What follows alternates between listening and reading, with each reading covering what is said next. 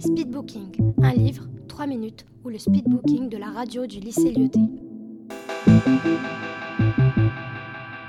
Ces deux au Maroc dans les années 30. Et son père se retient. Alors que d'habitude, il regarde les films. C'était sur la Seconde Guerre mondiale. Mais euh, ça se passe pendant la, juste après la Seconde Guerre mondiale. Et pendant. Bonjour à tous, vous êtes bien sur Radio Lyoté dans la rubrique Un livre 3 minutes.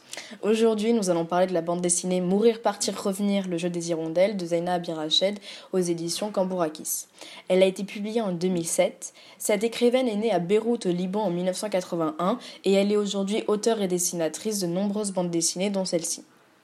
Dans ce livre, elle retrace son enfance rythmée par la guerre du Liban. Euh, pour info, la guerre du Liban a eu lieu de 1975 à 1990. Dans cette bande dessinée, elle nous retrace quand elle a vu sa maison rétrécir, passant de 7 pièces à une unique pièce, son entourage partir et pour certains revenir des jours après ou jamais. Et c'est sans doute d'ailleurs une petite référence au titre du livre qui est euh, Mourir, partir revenir, le jeu des hirondelles. Elle a donc connu la guerre durant les 9 premières années de sa vie et c'est ce qu'elle a décidé de raconter dans ce livre. Alors, pourquoi faut-il lire ce livre?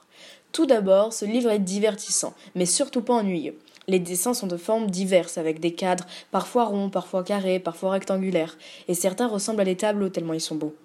De plus, le fait que ce soit une bande dessinée avec des vignettes d'images de vie du quotidien nous aide à entrer dans l'intimité de l'enfance de l'auteur. On en apprend plus sur ses proches, son lieu de vie, ses habitudes, etc. Le fait que les dessins soient uniquement dessinés en noir et blanc nous plonge réellement dans l'atmosphère triste et pesante de la guerre. Ce livre est une autobiographie remplie d'émotions. Il retrace les soirées de la narratrice enfant lors des bombardements. Le fait que la narratrice soit une enfant et que cette histoire se soit réellement passée rajoute de la pitié envers la narratrice et nous fait réfléchir aussi sur la chance que l'on a de vivre dans un pays en paix. Le livre comporte aussi des événements d'avant-guerre, époque où le bonheur était encore présent. Le contraste entre les événements d'avant-guerre et les événements actuels montre à quel point la guerre a détruit une partie de leur vie. En effet, tout au long du livre, on remarque comment la ville s'est assombrie, se constituant de dédales souterrains, de rues coupées par des murs de briques, de barils métalliques, de sacs de sable et de containers. Il est important de constater que chaque denrée alimentaire est précieuse et que la moindre goutte d'eau est un trésor. Les banalités du quotidien, comme par exemple arroser ses plantes, deviennent l'activité d'un jour par semaine.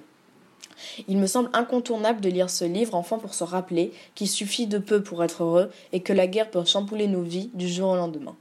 Merci d'avoir écouté cette émission, c'était Marie-Astrid, à la prochaine sur Radio Loté pour la découverte d'une nouvelle œuvre.